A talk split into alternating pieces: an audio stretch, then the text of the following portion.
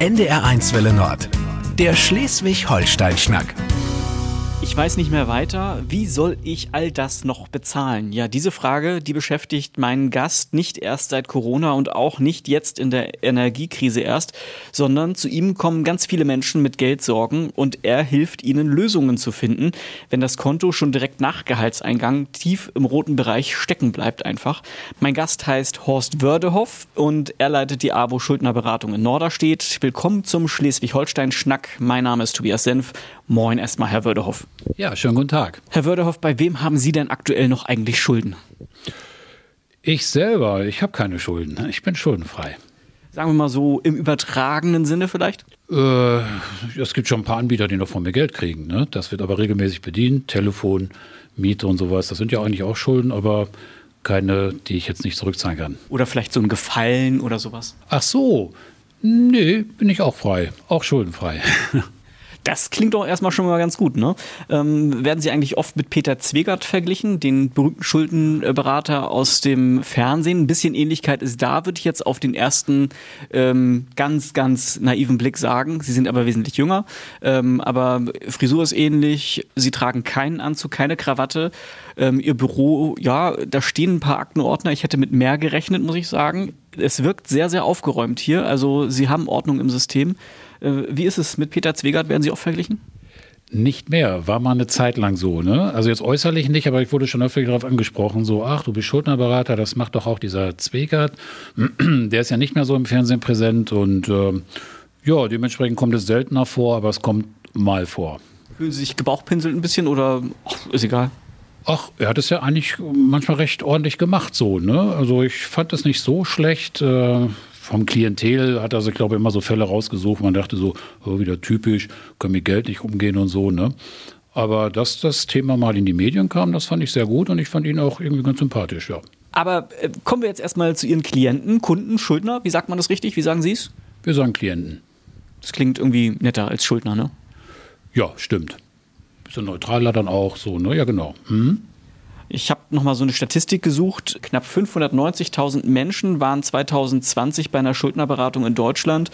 Ähm, wie viele Menschen kommen da so ungefähr zu Ihnen hier nach Norderstedt zur ABO-Schuldnerberatung? So ungefähr 350. Das ist gleich geblieben über die Jahre oder gibt es da eine Veränderung? Können Sie da was sagen? Äh, wird jetzt mehr durch die Energiepreise jetzt, ne? auch die Inflation. Äh, und durch Corona ist es vorher mal runtergegangen. Da ist jetzt auch so ein Nachholbedarf, sage ich mal. Also es wird mit Sicherheit mehr und wir merken es jetzt auch schon. Bei Corona gab es nicht so viele Möglichkeiten, auch Schulden zu machen, weil es war oft ganz viel zu und man konnte einfach nicht so viel Geld ausgeben, oder? Ja, online ging das schon noch. Ne? Da ist äh, der Markt boomte dann auch mehr. Ne? Aber sonst haben Sie recht, also sonst ist da nicht so viel passiert. Es gibt ja auch immer wieder so ein paar Vorurteile. Ähm, wer bei Ihnen Hilfe sucht, der hat selbst Schuld, weil er einfach mit Geld nicht umgehen kann. Ähm, wie sehen Sie denn das? Ist das immer so, dass die Leute einfach mit Geld nicht umgehen kann, können oder woran liegt es? Nein, ich glaube, das, also das ist erwiesen, dass in den meisten Fällen auch so Lebensereignisse passiert sind. Arbeitslosigkeit, Krankheit, gescheiterte Selbstständigkeit, da können die Klienten nichts für. Und dann haben sie auch keine Rücklagen. Ja, und dann haben sie ruckzuck das Schuldenproblem. Und dann kommen die direkt zu Ihnen? Nee, also ein paar schon, aber es gibt auch viele Klienten, die machen erstmal ein paar Jahre auch gar nichts.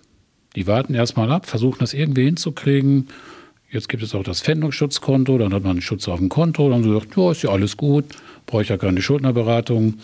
Aber dann kriegen Sie doch vielleicht Tipps von Freunden, vom Jobcenter, von den Nachbarn ähm, oder durch die Zeitung auch und Internet. Ne?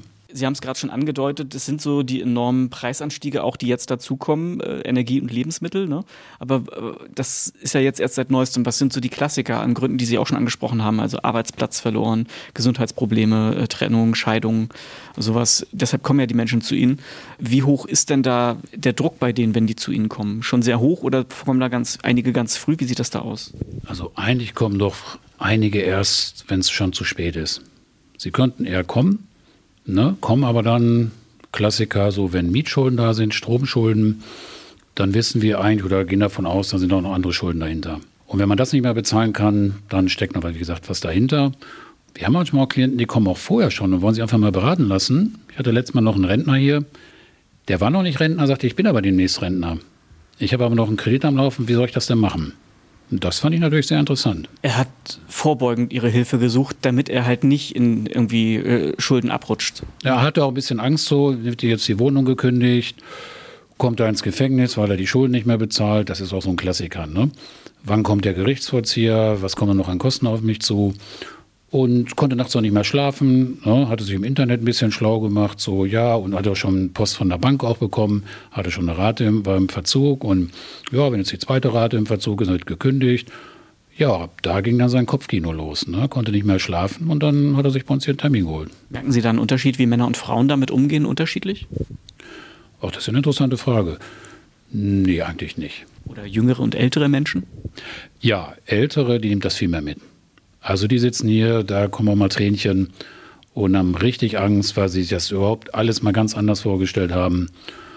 Und Jüngere sind teilweise, ja, die sind ein bisschen lockerer drauf teilweise. Ne? Die nehmen das äh, nicht so ernst. Ne? Hören sich das dann an, was man machen kann, sagen, ja, okay, mache ich dann so, richte ich mir so ein Pfändungsschutzkonto ein und so weiter. Aber die sind ein bisschen cooler da. Äh, Gibt es da auch so eine Summe, eine Durchschnittssumme, womit die Leute zu Ihnen kommen, wo sie sagen, äh, ja, damit kann man sagen, so viel Schulden haben die bereits angehäuft, wenn die zu uns kommen? Gibt es da so eine Zahl oder schwankt das doch sehr doll? Ja, so durchschnittlich sagt man so 15.000 ungefähr. Das ist jetzt noch nicht so wahnsinnig viel, aber wenn man wenig verdient, wie ja viele Leute, die zu Ihnen kommen, verdienen unter 900 Euro teilweise, so sagt die Statistik irgendwie, ähm, dann ist das schon echt viel Geld. Das kann man nie abbezahlen, gerade hier in der Region ja auch.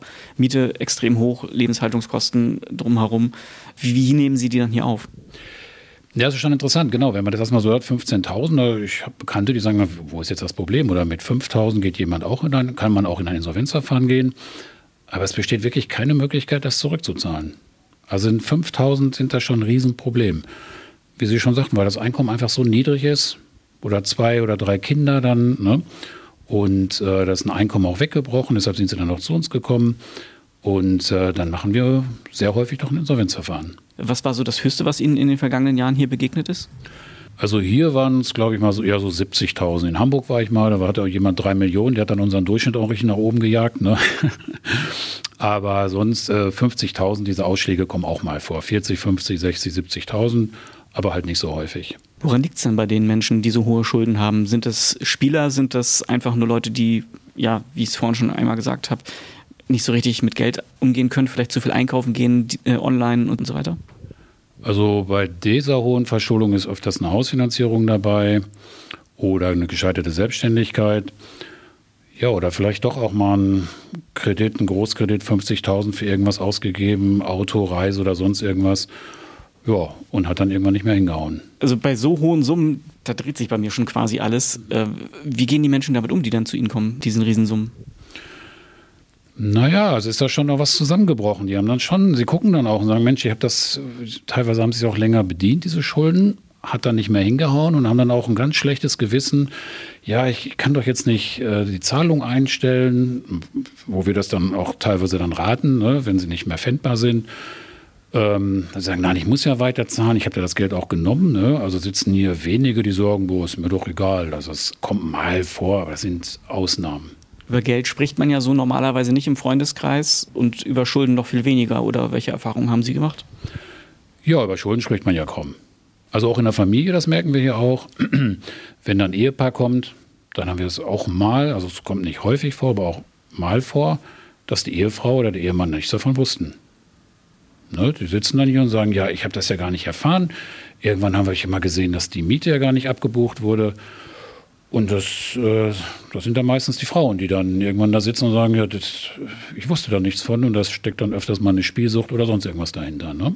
Kaufsucht, Spielsucht, ne? genau. Stelle ich mir unfassbar vor. Man kommt zu Ihnen und stellt fest, wir haben 20.000 Euro Schulden als Paar und ich habe nichts davon gewusst als Partner. Da äh, reicht eine Packung Taschentücher. Ich sehe jetzt hier die nicht so direkt bei Ihnen bereitstehen, aber es gibt die hier, ne? Ja, die habe ich. Kollegen haben manchmal so Kleenex-Tücher so auf dem Tisch, das habe ich nicht. Ja, das geht dann manchmal schon fast in eine Trennungsberatung, ne? Dann ein Hauen und Stechen und ähm, dann wollte dann öfters auch der Mann gar nicht mitkommen, weil ihm das peinlich war, ne? Und ähm, ja, dann geht das hier auch mal richtig streitmäßig richtig ab. Da muss ich schon noch schlichten, ne? Und klar, ähm, ist ja kein Geld mehr da. Und wenn man da vorher nichts von wusste, dann bricht eine Welt zusammen. Und das kann man natürlich auch in eine Trennung dann mal gehen. Ne? Das weiß ich auch natürlich, wie das ausgeht. Aber dafür sind wir ja nun mal Profis, dass wir dann sagen, ja, okay, äh, wir gucken jetzt mal, was kann denn passieren, weil die Person, die jetzt ja davon erfahren hat, dass es einen Schuldenvorgang gibt, die hat sich überhaupt noch nicht damit auseinandergesetzt. Ne? Und da liegen natürlich dann die Nerven blank. Gerichtsvollzieher, Gefängnis und äh, ja, Schufa-Eintrag und so weiter. Davon sprechen Sie gerade schon immer wieder. Gerichtsverfahren, Gefängnis und so. Das sind so die größten Sorgen der Menschen, die dann zu Ihnen kommen, auch direkt? Ja, Wohnungsverlust, äh, Gerichtsvollzieher, Schufa-Eintrag darf man gar nicht unterschätzen. Habe ich früher so ein bisschen mal unterschätzt, aber gerade in der heutigen Zeit, wenn man eine Wohnung sucht, man braucht noch eine, eine gute Schufa, also ohne negative Einträge. Und da haben wir doch einige Klienten, die sagen, nee, nee, also das, das will ich auf jeden Fall zahlen, wenn das noch möglich ist. Ne? Das, ähm, das ich sage, ja, aber Sie haben kein Geld dafür, leben von Jobcenterleistungen oder so. Mach ich, nein, ich bin auf Wohnungssuche, also ich will keinen Eintrag da haben, keinen negativen. Und dann versuchen wir das vielleicht auch irgendwie noch hinzukriegen, bis dann vielleicht mal eine Wohnung da ist, was heutzutage aber so schwer geworden ist. Sie machen das ja schon eine ganze Weile. Wie lange ungefähr sind Sie Schuldnerberatung hier in Norderstedt jetzt? Auch in Norderstedt bin ich jetzt vier Jahre. Und so insgesamt? Ich glaube 22, 23 Jahre habe ich schon auf dem Buckel, ja. Das ist eine ganze Weile. Da haben Sie schon diverse Fälle erlebt, auch, ne, schätze ich mal. Ähm, Gibt es da so Geschichten, die besonders im Kopf geblieben sind bei Ihnen? Ach ja, die eine Dame, die mit 80 Jahren noch eine Spielsucht hatte, die hat dann die Konten leer geräumt und hatte auch reiche Freunde und die haben ihr immer wieder Geld gegeben. Und die haben wohl auch nicht gefragt, wofür. Und kam nachher raus, die war spielsüchtig. Mit 80 Jahren war aber eine ganz fitte Dame, ne? Und hat auch noch was aus der Firma genommen, aus der Kasse. Dann ging es dann nachher darum, ist das noch Betrug, muss erst zurückzahlen und aber die hatte mindestens 50.000 Euro verspielt. Schlackern Ihnen da manchmal auch noch die Ohren? Oder, weil wenn ich so höre, 50.000 Euro und verspielt und so, das sind ja auch Sachen, da muss man sich ja erstmal einsehen, dass man da ein Problem hat. Ne? Äh, dass man wirklich ein Problem hat, wenn man spielsüchtig ist, hat man ein Problem. Ja, die Dame aber immer, kam sie selber auch nicht mit raus. Ne? Dann haben wir gesagt, ja, wo ist denn das ganze Geld geblieben? Ne? Und ja, ich habe da eine Rechnung bezahlt, weil sie ja nebenbei noch ein Gewerbe hatte. Aber sie hat das auch nicht eingesehen. Das ist erst später gekommen, als die Familie hat mich dann angerufen und gesagt, ja, sind das bei einer Suchtberatung. Ne? Und dann hat sie es erst eingesehen.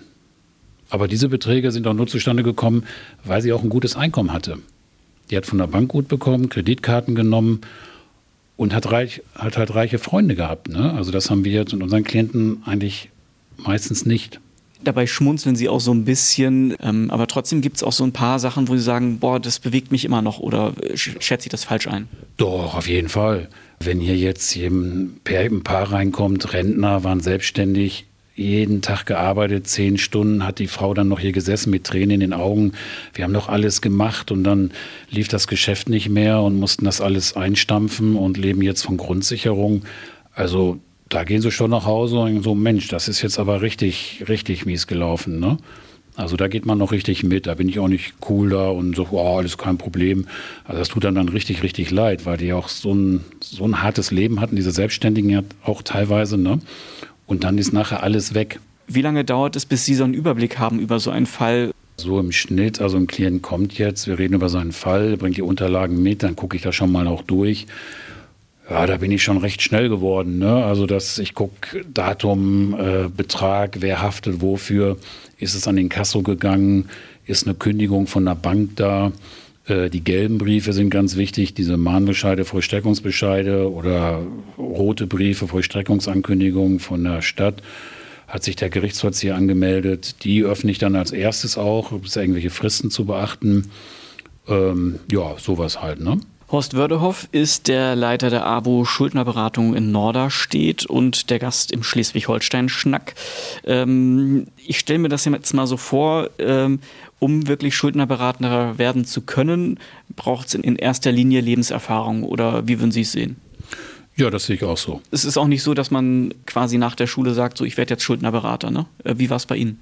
Äh, Studium war früher Voraussetzung. Ich hatte vorher mal eine Lehre gemacht, das war aber nicht so ganz mein Ding. Dann was war's, was war's denn? Großhandelskaufmann. Da habe ich nochmal Fachabi gemacht und dann habe ich nochmal BWL so ein, zwei Semester studiert und dann gedacht, nee, ist nicht mein Ding. Ich hatte zwei Schwestern, die waren im sozialen Bereich unterwegs. Ja, und so bin ich dann zum sozialen Bereich gekommen. Ja, und irgendwann sagte mal ein Kommilitone, ja, ich gehe jetzt zur Schuldnerberatung. Was ist das denn? Das kannte ich vorher gar nicht. Naja, Schuldnerberatung, da ist so mit ne, ein bisschen Juristerei auch da drin. Und das fand ich immer spannend.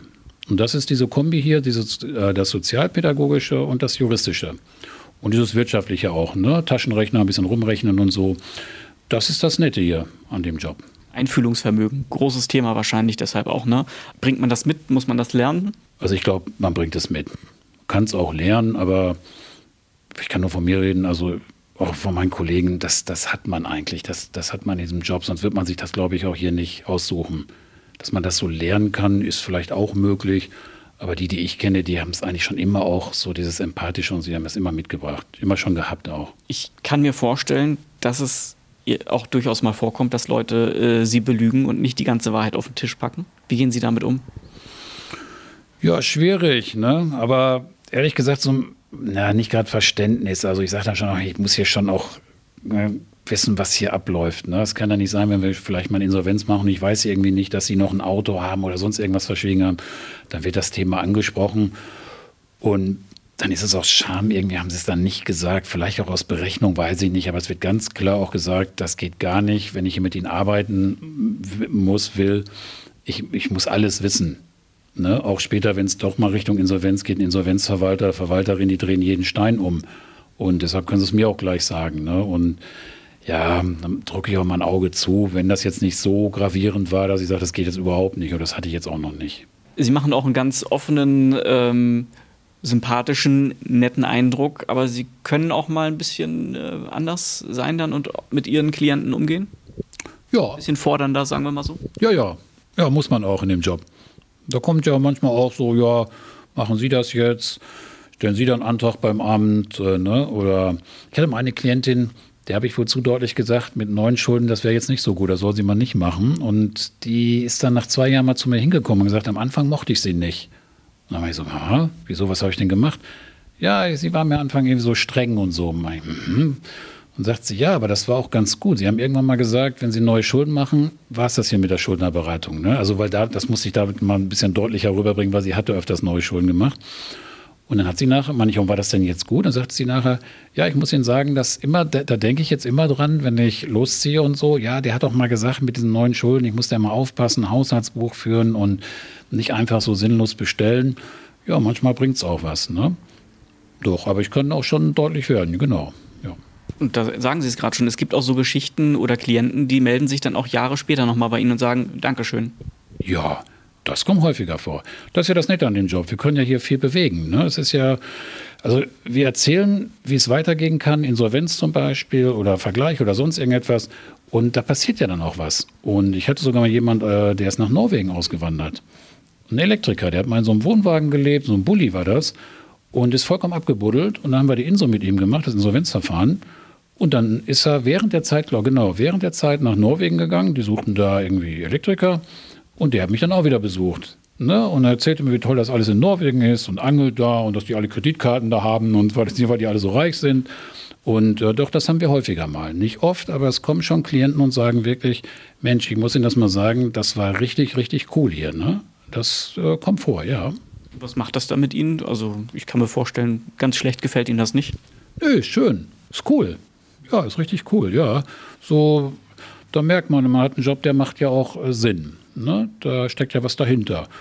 Ja, und dass dann jemand extra nochmal kommt und einem das so mitteilt, ähm, ja, bedanke ich mir mal schön, weil das ist einfach nett, so auch nochmal vorbeizukommen und nicht nur anzurufen, sondern die kommen wirklich vorbei. Also die Ausnahme, aber es kommt mal vor.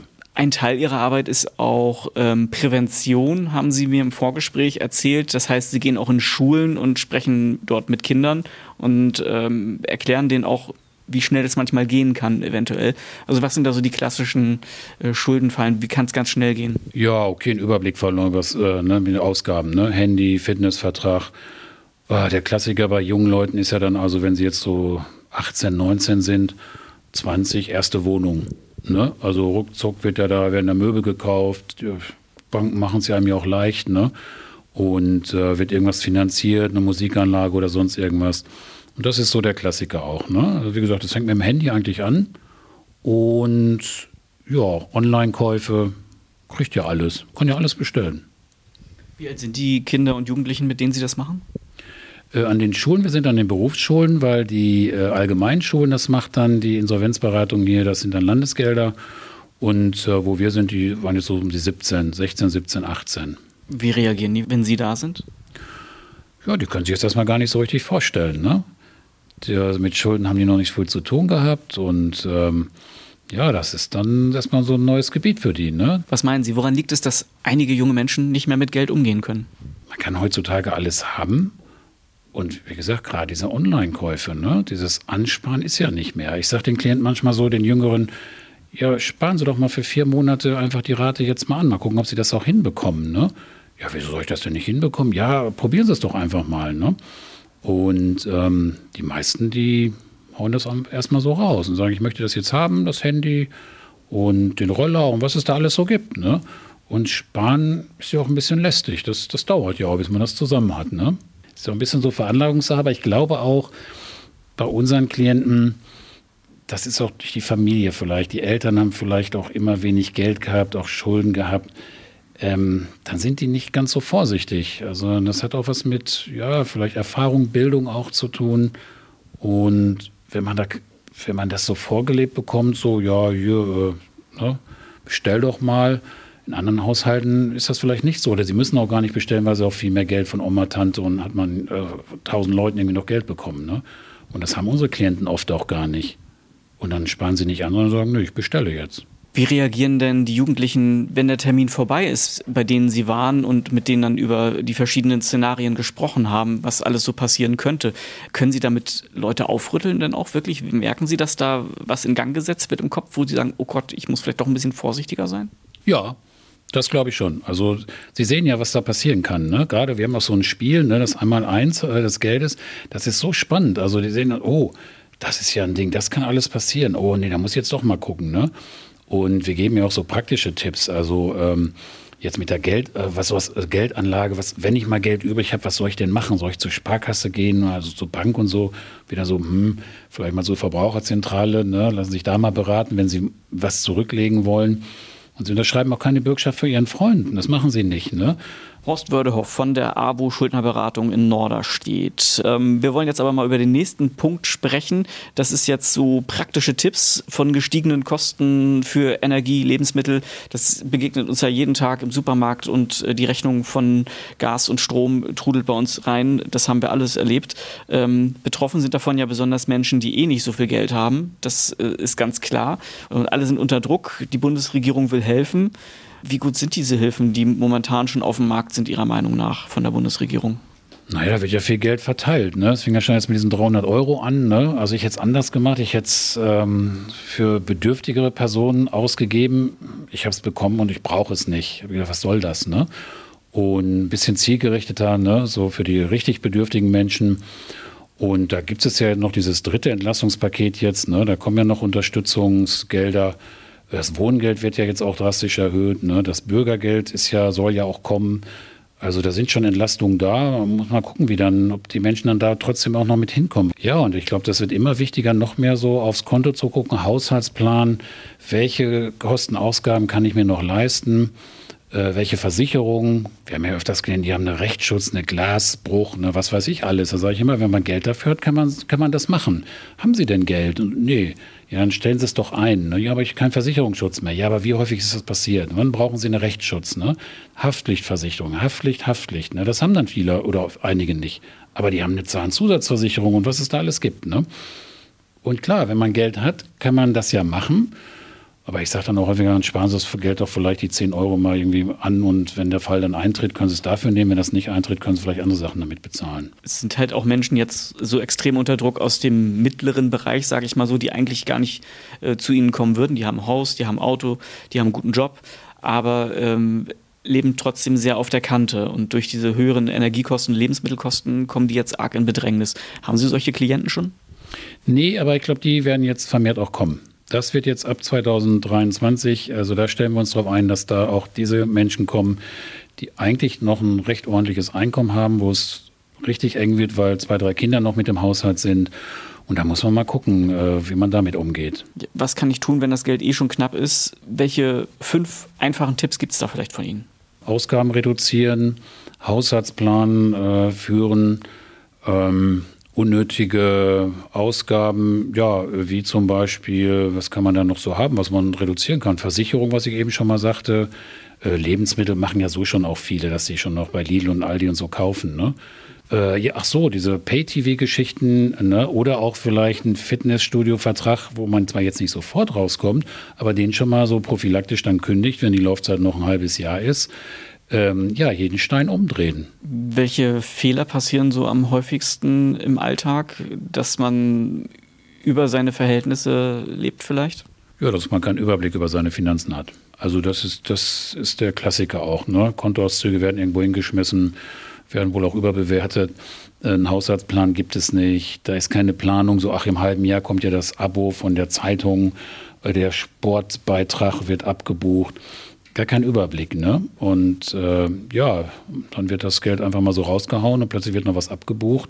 Ja, Konto ist nicht gedeckt und dann fängt das hier an mit Mahnung, Inkasso, Kosten werden aufgepumpt und aufgepumpt. Ne? Und dann bricht das System, äh, das, das Kartenhaus dann so ein bisschen zusammen. Herr Wöllhoff von der Schuldnerberatung der APO Norda steht, äh, Sie haben es schon immer wieder angedeutet, wenn man zu ihnen kommt, kommt man meistens zu spät und Scham spielt da eine große Rolle. Ähm, was sagen Sie Menschen, die quasi sagen, Mensch, ich habe ein Riesenschuldenproblem, aber ich traue mich irgendwie nicht? Sofort zu uns hinkommen, hier wird keiner vorgeführt, ne? hier kommt nicht so, was haben Sie denn da gemacht?